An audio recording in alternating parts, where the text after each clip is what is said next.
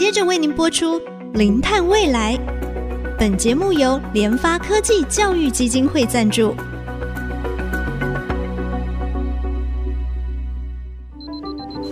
前瞻能源新方向，以科学与科技迈向近零碳排，智慧永续，与您一同开创零碳未来。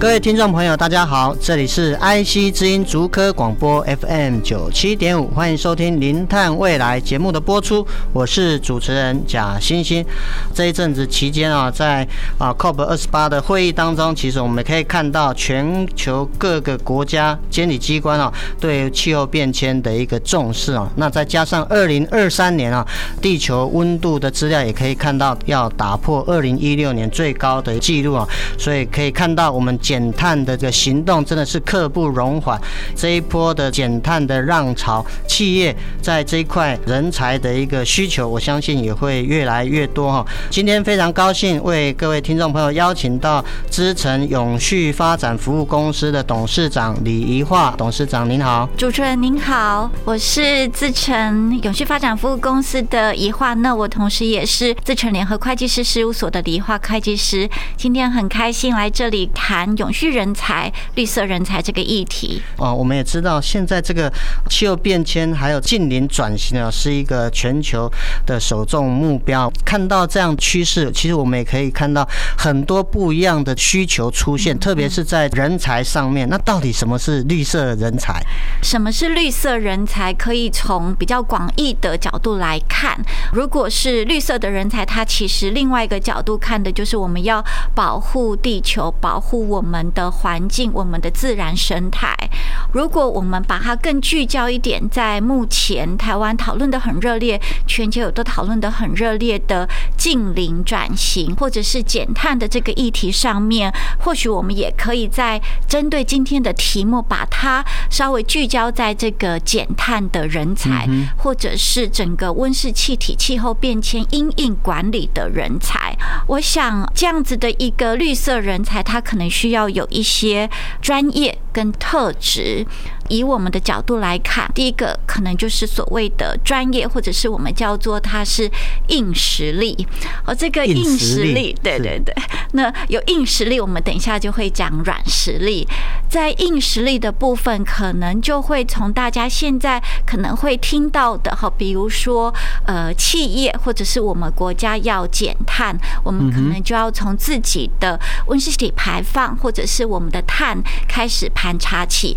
先算。算出我们自己的温室气体排放有多少？算出来之后，我们要去根据这个国际的标准来设定一个减碳的目标。例如像是科学基础减碳的目标，或者是净零的目标。设定这个目标之后，那企业还要有各式各样的策略来进行实质的减碳。所以，可能企业就必须要有绿色能源，或者是企业要在它的生生产管理上面来提高它的生产的能源使用效率，降低实质能源的使用。哦，那或者是可能未来需要购买碳权，在它减碳都减到不能再减了。好，那最后一里路，可能在最后的十趴的部分，就是以碳权的方式来协助公司达成净零。所以这一些可能就会是它的呃硬实力，各式各样的国际标准等等相关的。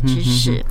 从另外一个角度来看，我们刚才也提到软实力，也会期待绿色人才要有三项主要的特质。那第一项就是同理心，哈，他要同理，同理，对对，他要看得到问题的洞察力，然后想要解决这个问题的同理心。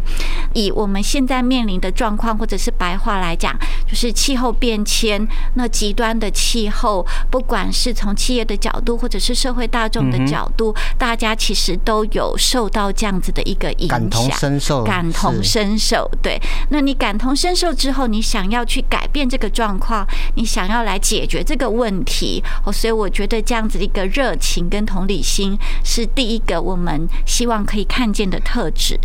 那再来就是学习挑战力，我们要整个跟着地球、跟着企业、跟着各个国家走到近零转型。那这条道路上面其实需要很多各式各样不同的专业知识。对。对那每一个产业跟每一个企业，它拟定出来的近零转型的策略也都不一样，它做的方式也都不一样。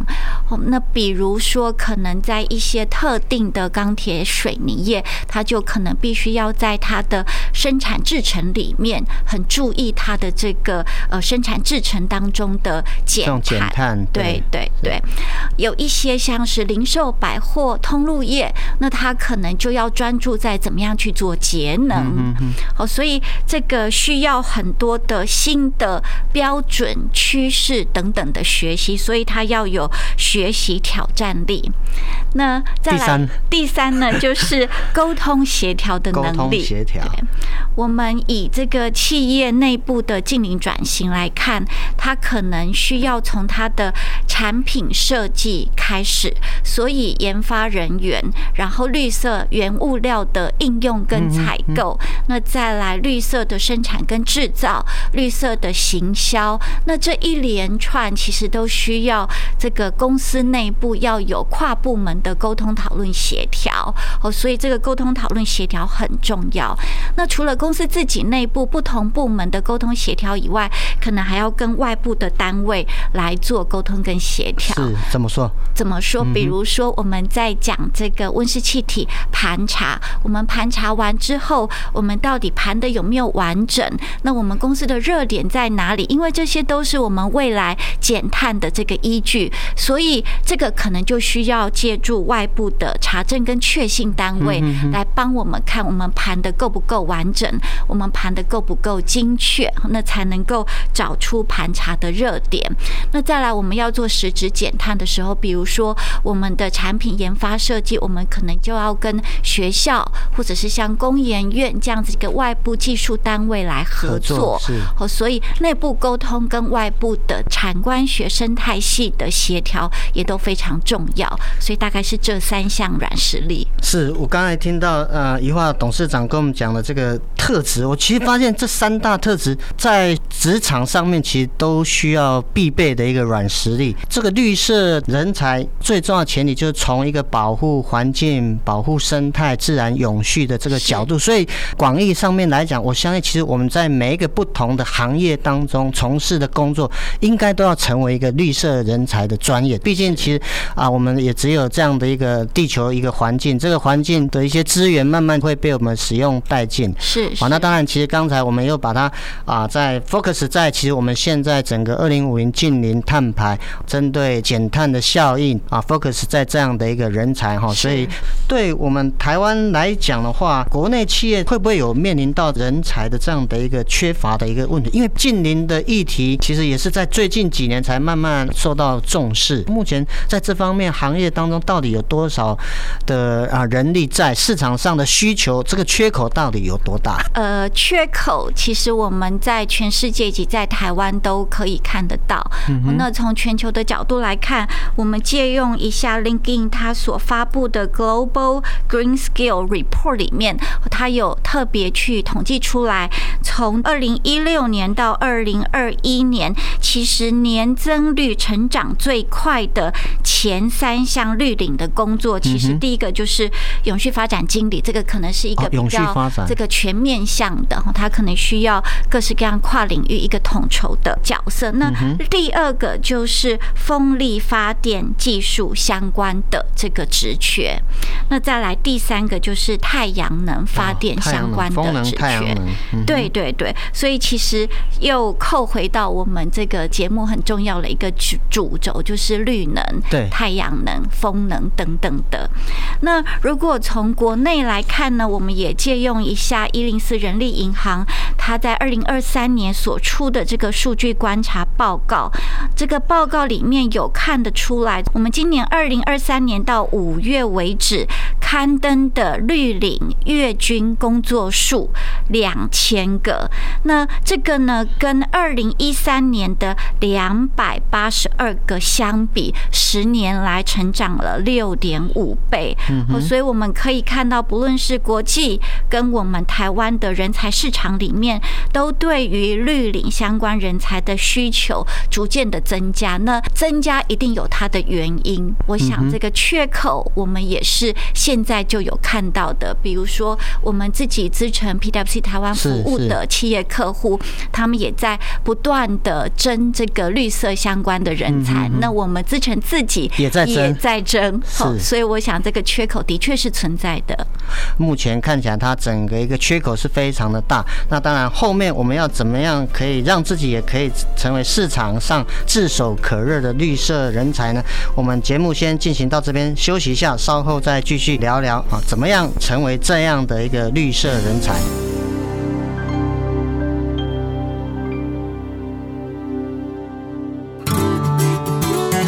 欢迎回到我们零碳未来节目的现场。我们今天非常高兴为各位听众朋友邀请到资诚永续发展服务公司的董事长李宜樺董事长，跟我们聊到哈什么是绿色人才，以及他的特质应该要在哪里。那看起来他的缺口很大，我们有没有一些怎么样的一个做法？从国外的角度，诶，他们怎么样来提升？那台湾我们目前大概的状况是如何？我想针对主持人的提问，我们可以从三个不同的角度来看。那第一个角度可能就是从我们的这个政府，那政府可能就会 cover 到社会大众的教育以及这个在职人员的教育进修等等。那第二个角度可能就会是从学校的教育开始谈起。那第三个角度当然是从企业的角度来看。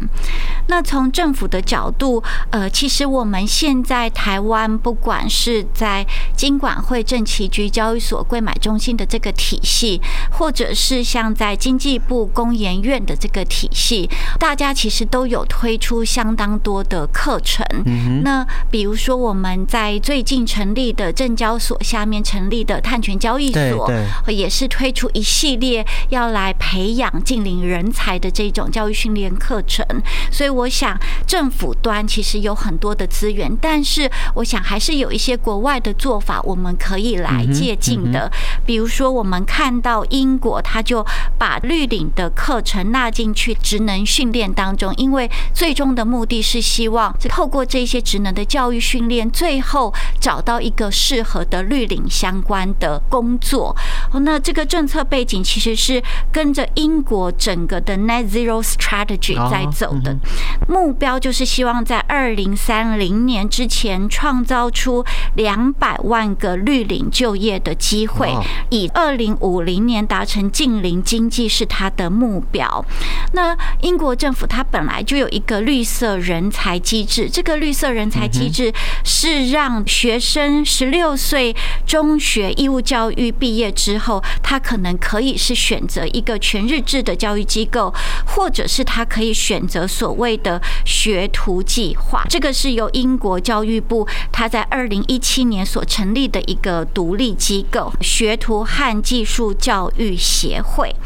这个协会它要能够运作，而且要能够呃对接到刚才讲的二零三零年之前创造两百万个绿领就业机会，它必须要做一些事情。哦，所以这个英国政府它也针对这一个协会，或者是针对这个绿领的职缺，它有成立一个绿领学徒与技术教育顾问小组，来盘点协会里面或者是它这个教育。机构跟学程的这个学徒计划里面，是不是要加入一些跟绿色相关的课纲，来应应绿色人才的需求？所以我们也看到这个绿领学徒计划里面加入了一些相关工作的主题，比如说电动的运具，比如说绿色的金融，比如说太阳能，或者是林业等等的，也是我们政府可以参考的一个。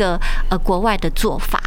那再来，我们从教育的几个机构体制，其实我们看到有一些学校、大专院校其实有相关的课程了，好像是我们在台师大从一百一十二学年度开始，把它的环境教育研究所调整为永续管理与环境教育研究所，来强化永续发展研究。那在中山大学的公共事务管理研究所也开设了一个永续管理的微学程。那但是我们也期待在各个大专院校，不是只有从这个学程的角度，或者是不是在研究所的这个阶段，而是从大学教育的体系就能够把这样子的课程把它放进去，或者是一个相关的学位，让学生们从更早开始就来接触永续跟温室气体的排放的管理跟减少。well. 那再来从企业的角度，一样是可以从内部的管道来训练，或者是从外部机构的人才培育来做协助。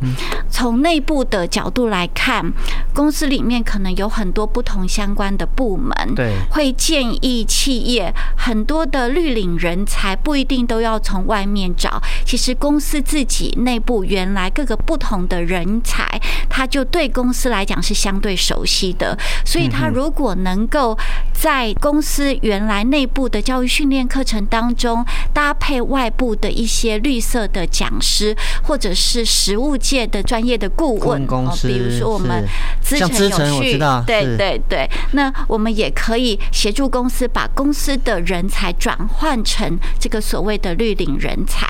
那以我们资诚自己来讲，我们有二零三零年要达到近零排放，那我们也要协助我们的客户要进行这个近零转型。那我们也是除了我们自己的员工绿色的 DNA，透过我们一些 e-learning 来培养以外，那我们也是把我们财务报表审计的同仁们，我们也对他们做很多的教育训练，从这个基础的温室气体盘查到怎么样去做减量，以及如果我们要去对这些上市贵公司它的温室气体排放的数字来做一些确信的话，要怎么样执行？所以这个也是我们从内部来执行的一些绿色人才的培育。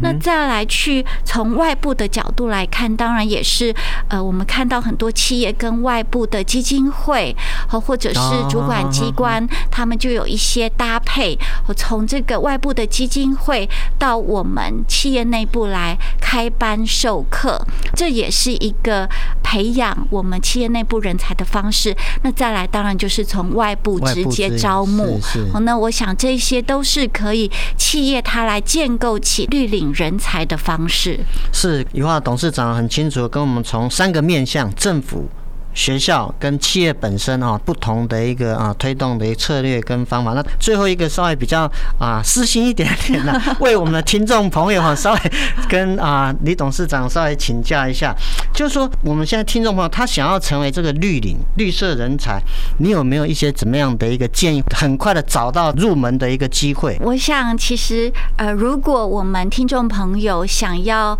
未来加入这一整个不管是绿领的职职场或者是永续的职场，除了前面讲到的软实力以外，那硬实力可能就可以从我们刚才提到的很多，不管是政府、学校或者是民间机构和他所提出来的一些教育训练的学程，先开始涉猎起学习。那当然最重要的目的就是希望能够顺利的转换到这个职场。那我想我们资诚永续团队在过去十年来在在永续跟绿色的领域深耕非常多年，也期待我们的听众朋友如果有兴趣的话，加入我们资诚的永续专业团队，可能就是是更快的一个更快的一个方式，在整个完整的学习上面，以及在整个不管是在我们资诚永续学习，或者是我们学习之后到这个企业界服务，我想这个都是一个非常好的做法，非常建议。只要您有兴趣，然后展现我们前面讲到的三大软实力，进到我们资诚永续来，我们都有一个很完整的的学程，能够让加入的听众朋友们很快的，好，不仅是这个教育训练，也可以透过实际的专案的执行，让你能够成为一个真正的绿领的人才。是，我想就是说，当然我们除了自己预备自己啊，所以刚才啊李董事长特别提到，就是善用政府学校现在的一些这个啊训练课程，对对不对？或者是说有一些专业的这个咨询顾问公司，比如说像资诚啊，他有办理一些这种训练课程啊，让我们可以投资自己在这个绿色呃的专业的这个领域上面哈，可以借助这些方式哈来提升自己。那当然，其实我觉得还是回到就是说刚才啊李董事长一开始。跟我们讲到，要成为这个绿色人才，他的这个特质，同理心，而且具有热情，学习挑战是新的东西，因为。现在是近邻，未来可能是会有一些新的不一样的一个思维、技术等等。再来，当然就是沟通协调的能力真的是非常重要，内部沟通很重要，外部沟通更重要。哦，所以我想啊，提供这些啊三大特质，还有加上刚才啊这个啊李董事长特别提到，如果我们听众朋友啊可以善用啊，目前在政府学校或者一些专业的啊顾问公司都会开一些类似这样的一个课程，是借由这些课程来充实自己，让我们成。为保护地球的一员，再次非常高兴为大家邀请到资诚永续发展服务公司的李一化董事长，跟我们谈到怎么样可以成为一个绿色的人才。我们的节目除了在 IC 之音官网 AOD 可以随选随听，也同步在 Apple Podcast、Google Podcast 还有 KKBox 上线。节目进行到这里，感谢大家的收听，我是贾欣欣，下周同一时间我们再会。本节目由联发科技教育基金会赞助播出。联发科技教育基金会邀您一起响应近零碳排，以知识驱动更好的未来。